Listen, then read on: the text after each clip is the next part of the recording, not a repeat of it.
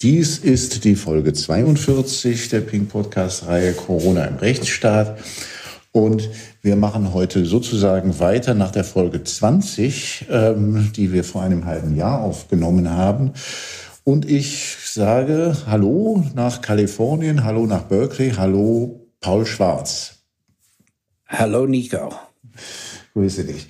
Paul, wir haben ja schon mal eine Folge aufgenommen Ende Mai. Ähm, ich darf dich trotzdem noch mal kurz vorstellen.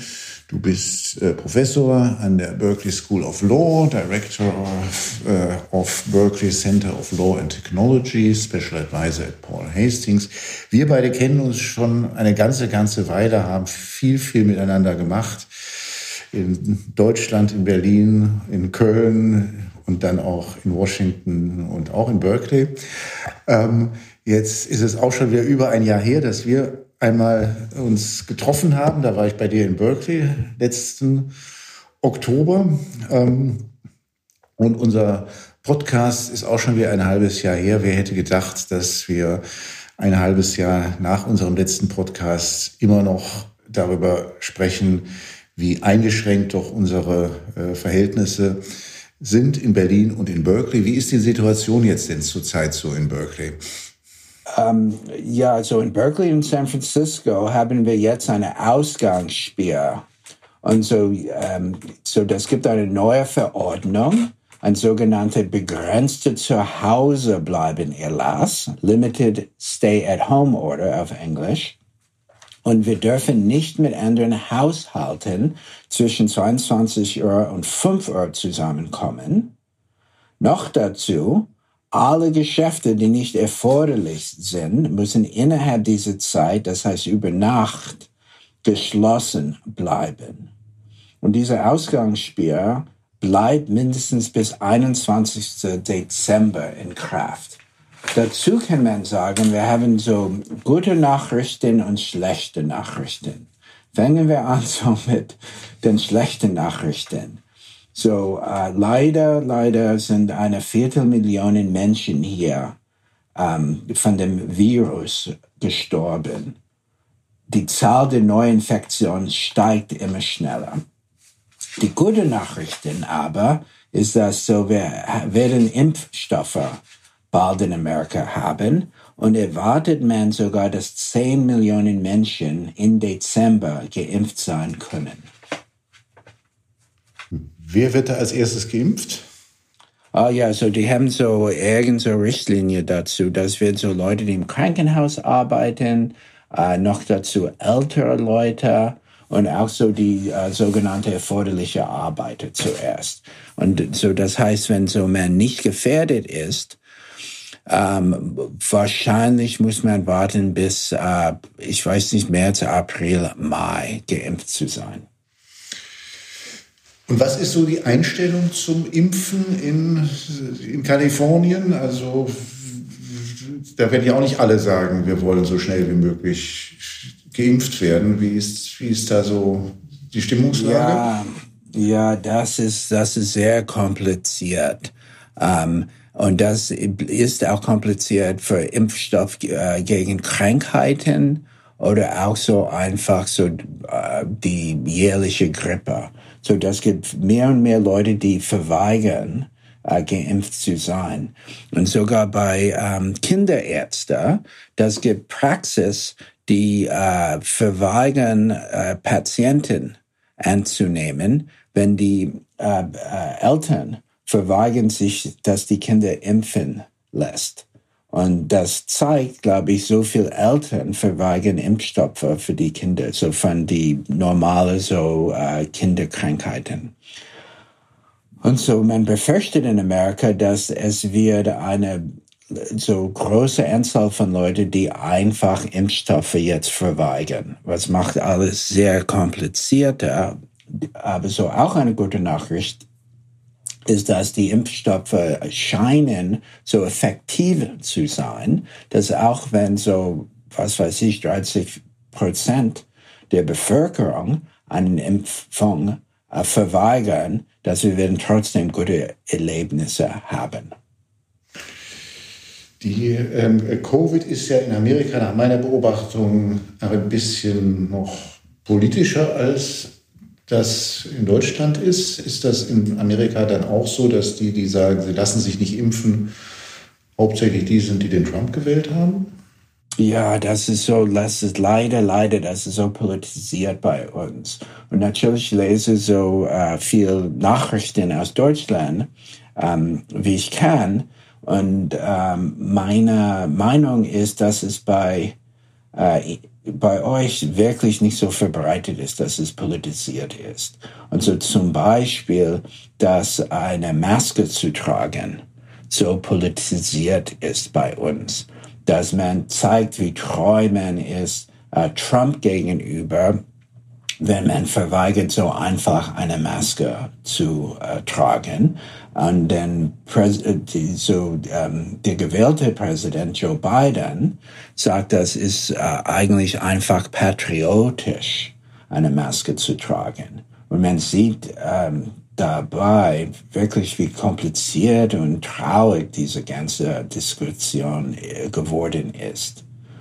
Und natürlich äh, Donald Trumps äh, Corona-Krisenmanagement überhaupt ist eine Katastrophe. Würdest du denn auch erwarten, dass Joe Biden dann sagt, es ist patriotisch, sich impfen zu lassen? Kann ich mir gut vorstellen. Und ich kann mir auch gut vorstellen, dass er wird zeigen, dass er selbst sich impfen lässt. Ja.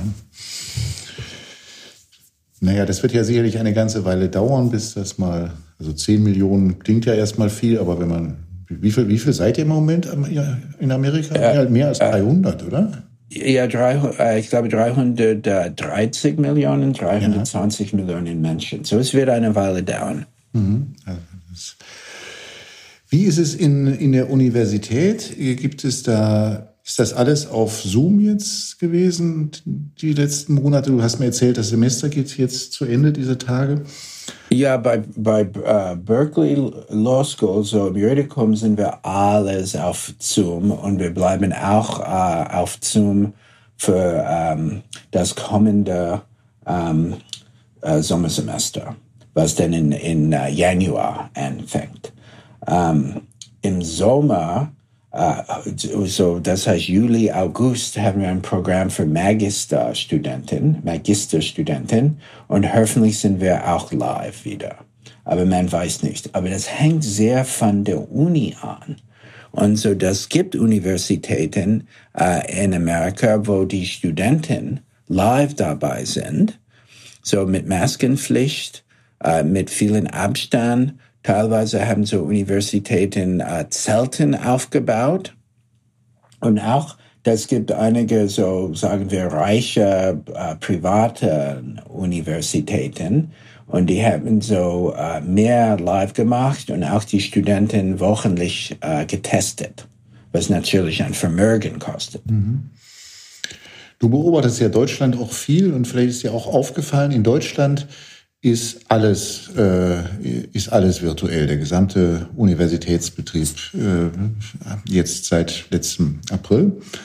Und es ist auch gar nicht groß Kontroverse gewesen darum. Hast du eine Erklärung, warum in Amerika doch, doch dann doch an vielen Hochschulen, wie du das, wie du das gerade beschrieben hast, Präsenzunterricht ist und in Deutschland gar nicht? Interessant. So, in, äh, als ein Beispiel in Amerika bei Duke, die haben äh, in North Carolina, die haben viel live gemacht und auch ähm, die Studenten getestet sehr oft, so wochenlich oder sogar öfter. Und die Ergebnisse waren sehr positiv, dass die sehr wenige Fälle hatten. Aber das Problem ist für Mass, so eher so die größeren Universitäten, ist das einfach viel, viel, viel zu teuer. Mhm. Also es, es, ist dann eine Frage des Geldes vor allen Dingen, ja, die, was den Unterschied macht. Ist denn, ähm, äh, also in, ähm, in Deutschland gibt es eigentlich von den, auch von den, von den Professoren und von den Studenten auch gibt es eigentlich gar nicht viel Forderung. Also wir wollen doch wieder, also mit Abstand und so, aber wir wollen doch wieder in die Universitäten herein. Ähm, äh, aber das gibt es dann in Amerika schon mehr, das Bedürfnis auch dann wieder Präsenz zu haben. Ja, es kommt darauf an. An der Berkeley Uni nicht. Und ich glaube, die Professoren waren alle sehr froh, so den nicht Live-Unterricht machen zu müssen.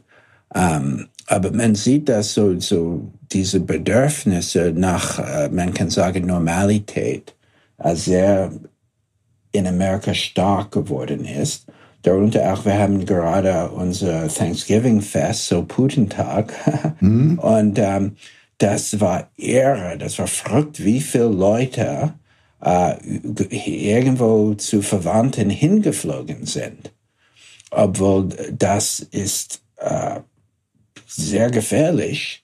Aber so am Freitag vorher, am Samstag, äh, Sonntag, wir haben so mehr als eine Million Menschen, die geflogen sind an jedem Tag. Und jetzt dann fliegen die alle zurück und wir warten dann noch eine Welle so von Krankheiten. Ist das auch so wieder so politisch, dass die beiden Wähler alle zu Hause bleiben und die Trump-Wähler alle äh, zum Familienbesuch jetzt zu Thanksgiving geflogen sind? Ja, ich fürchte schon. Ich fürchte schon. Und man sieht einfach so, wie stark so die Angewohnheiten von Menschen sind. Und so, äh, ich glaube, wie Freud einmal gesagt hat, wie, wie leise die Stimme der Vernunft ist dass Leute denken, weil die einfach sowas immer gemacht haben, sagen wir Omi äh, über Thanksgiving besucht, die werden das dieses Jahr machen und die lassen so denn der Staat ihnen das nicht verbieten. Oder die werden so äh, nicht so hörig werden, wenn so jemand von äh, Center for Disease Control sagt, machen Sie das bitte nicht. Gibt es, in, ich meine, in Kalifornien habt ihr ja auch starke Gesetze. Gibt es da Verbote, dass man ähm, nicht treffen darf zu Thanksgiving oder jetzt Weihnachten? Also Weihnachten wird ja in Deutschland auch, ist ein großes, großes Thema, fast das größte im Augenblick.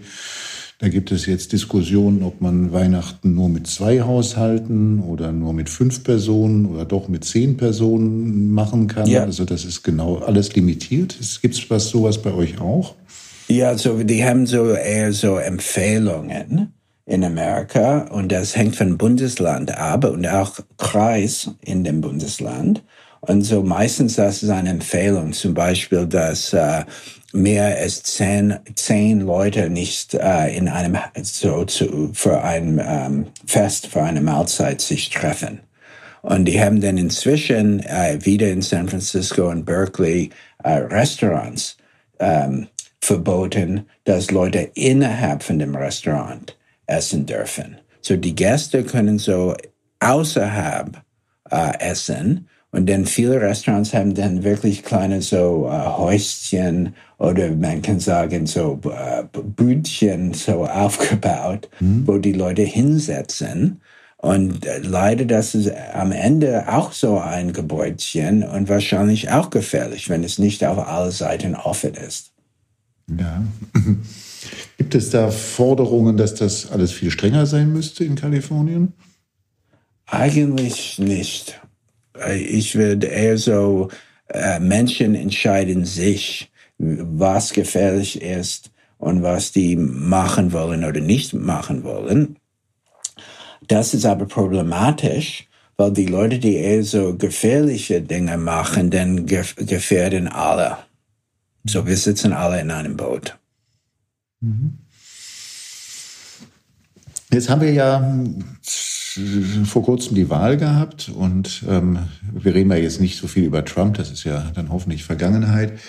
ähm, jetzt kommen Biden und, Harry, und Harris äh, dann im, äh, im Januar ins Amt. Was erhofft man sich denn von Biden und Harris so vor allen Dingen? Ja, so ähm, wir können dann ein bisschen über Datenschutz äh, reden, aber zuerst man muss sagen, äh, man erwartet einfach, dass die professioneller sind und dass die äh, vernünftige Menschen als Berater und äh, so äh, aussuchen, was die schon gemacht haben. Und so wir werden wieder zurück zu dem, man kann sagen, A-Mannschaft und äh, nicht so diese kuriose, so ich muss sagen, meistens unfähige Menschen. So let's talk about privacy. What okay. yeah. yeah no. So what are uh, well, well, Let's let's first of all mention that um, um, there has been uh, another uh, new statute on the ballot in California um, uh, in early November, a new privacy uh, statute.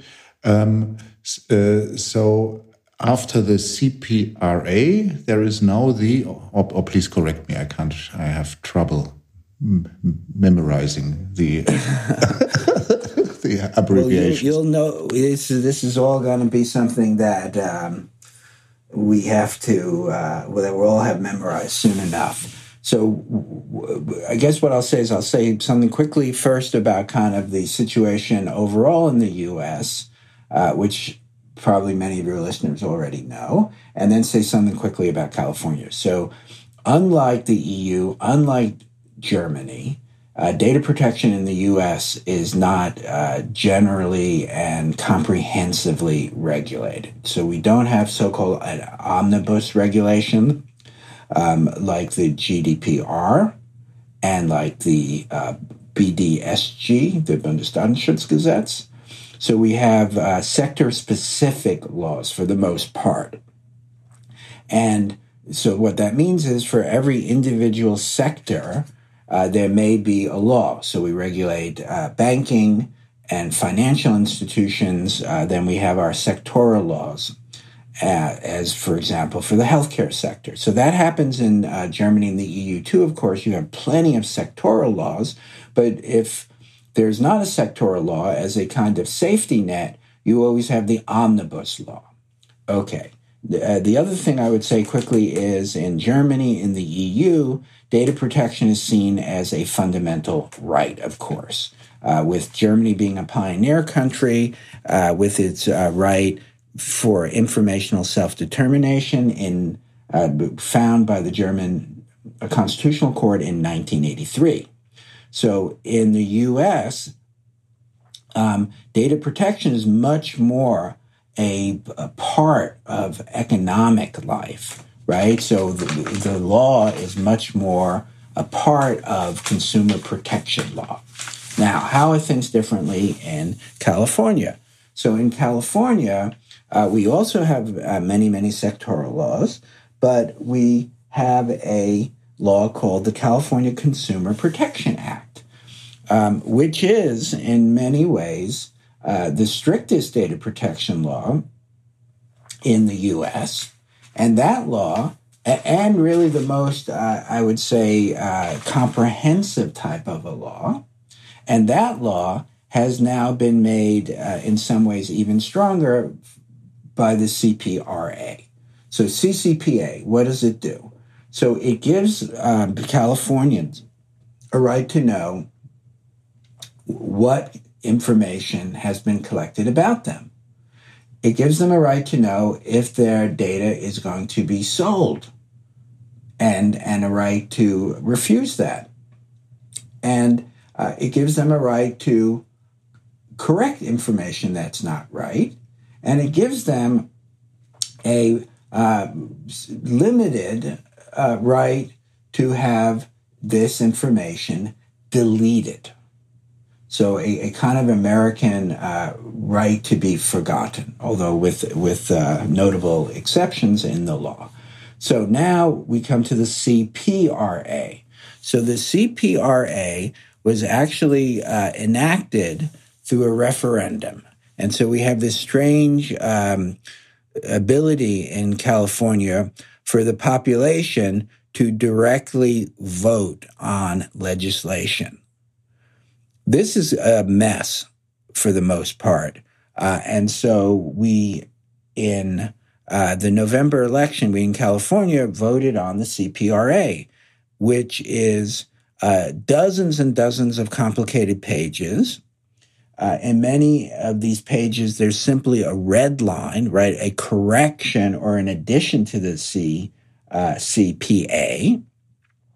And so, for even myself as a data protection expert, this is extremely complicated. It involves taking out the old CCPA as if you were a legislature uh, sitting in Sacramento and comparing the two texts to try to figure out what's being added.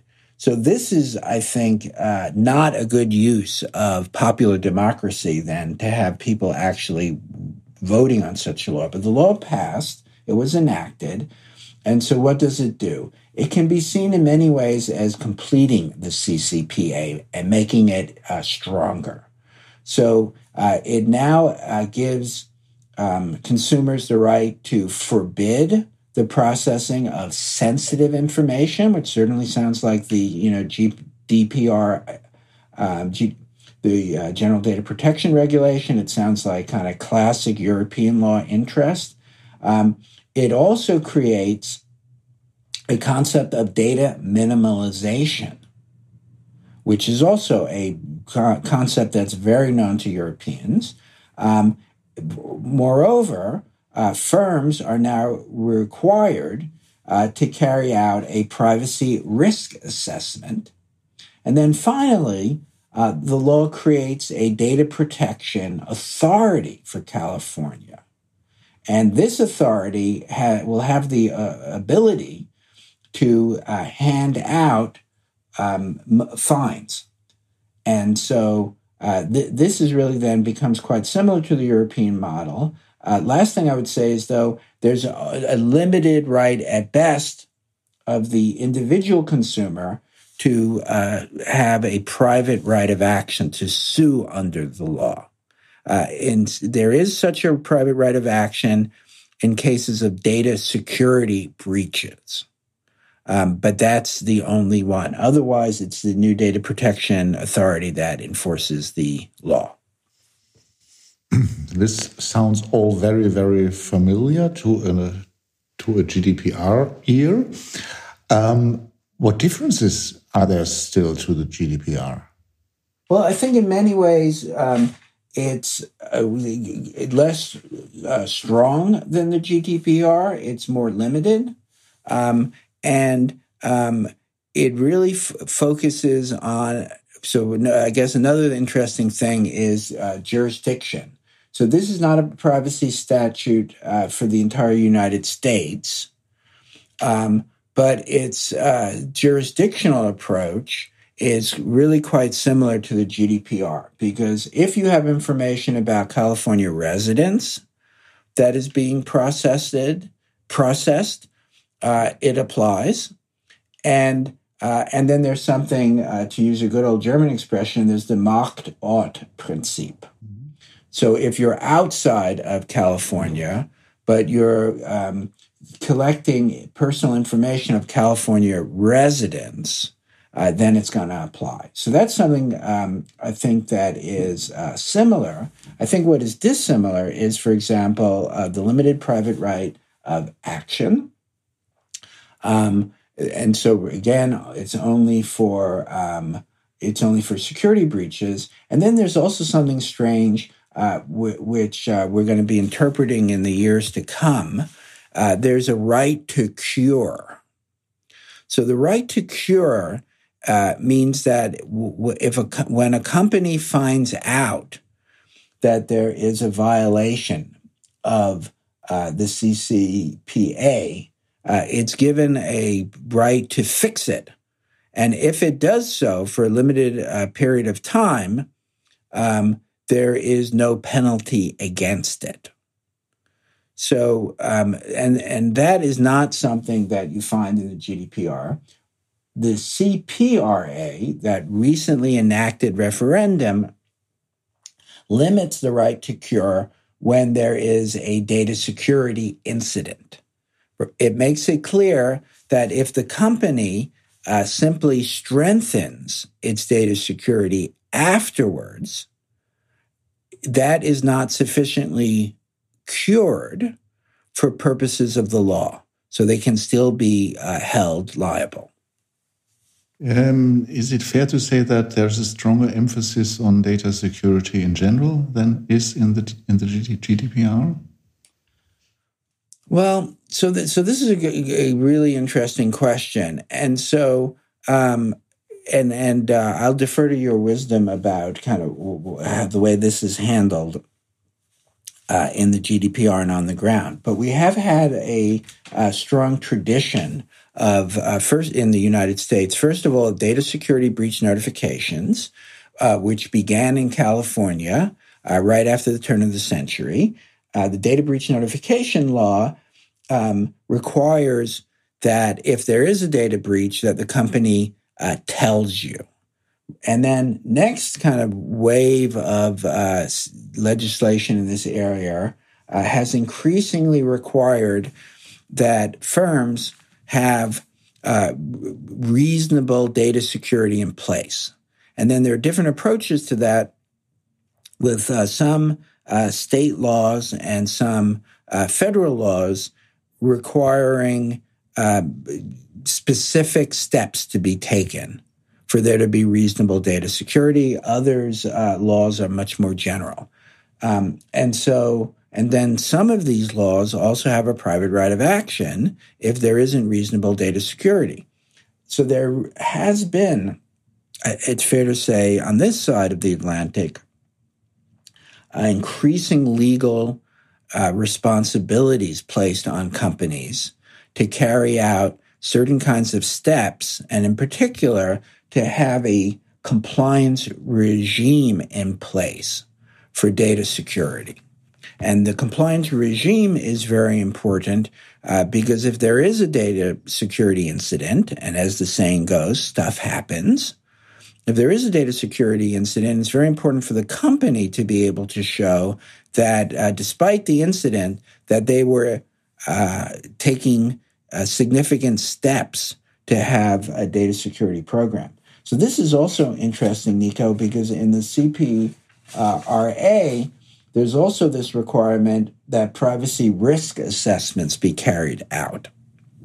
And so what we're seeing is that uh, increasingly U.S. data protection law is moving to a compliance orientation, um, which means a lot of work for lawyers, a lot of work for vendors, uh, and a lot of work for companies to be able to document uh, that they're actually carrying out measures to improve their data protection and their data security. Um, let's go, go, back to the to the federal elections and to uh, the new um, administration.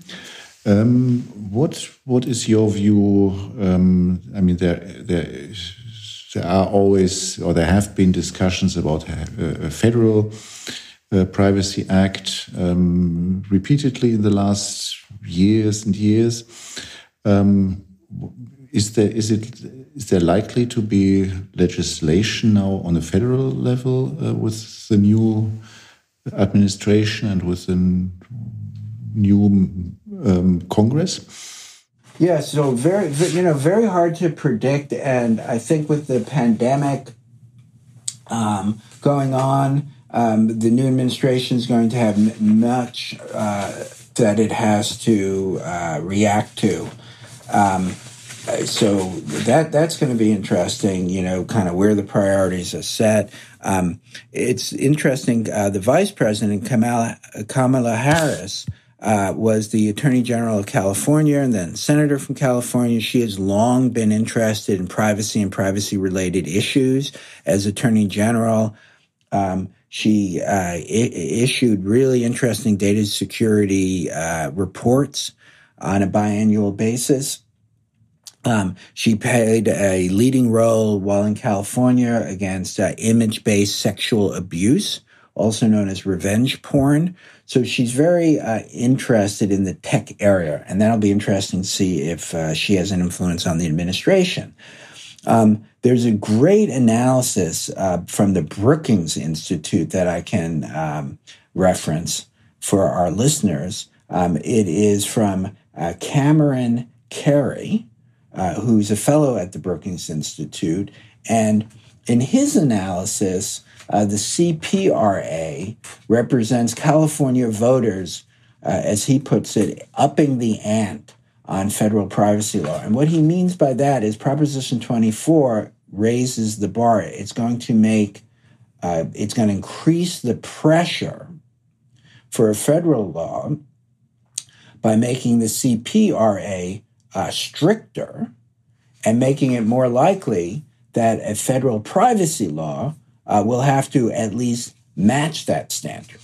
Because otherwise, uh, Cam Carey argues, um, the California legislative delegation won't be won't be voting for federal privacy legislation.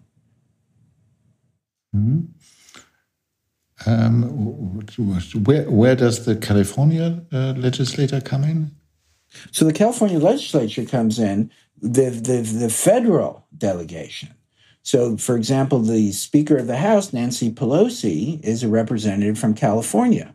So the California representatives in Congress, our two senators, um, our large number of representatives in the House, are going to want to have a federal law if it's going to replace, right, or preempt state laws to be at least as strict as the California privacy laws. Mm-hmm. So that the bar has been raised by the uh, new Californian uh, Proposition 24 for a federal um, uh, Privacy Act. Well, exactly. Mhm. Okay. Also. Paul, leider ist unsere Zeit schon wieder um, wenn ich auf die Uhr schaue. Äh, ich hätte noch so einiges äh, weitere zu besprechen, aber ich denke mal, spannende Themen wie Schrems 2, die sind sicherlich auch in ein paar Monaten noch, äh, äh, noch heiß genug, dass wir dann das Gespräch darüber auch fortsetzen können oder hoffentlich dann auch vielleicht mal wieder äh, in, in, in Washington DC, äh, jetzt nicht nur am Telefon. Ähm, oder, oder, oder in Berlin oder bei den Kölner Tagen im nächsten Sommer, wer weiß. Wir geben die Hoffnung mal nicht auf. Für heute erstmal vielen, vielen herzlichen Dank, Paul. Und ich wünsche dir ein, ja, eine, eine gute Adventszeit in, äh, in Kalifornien. Danke, ich habe mich gefreut, Nico. Bis das nächste Mal. Tschüss.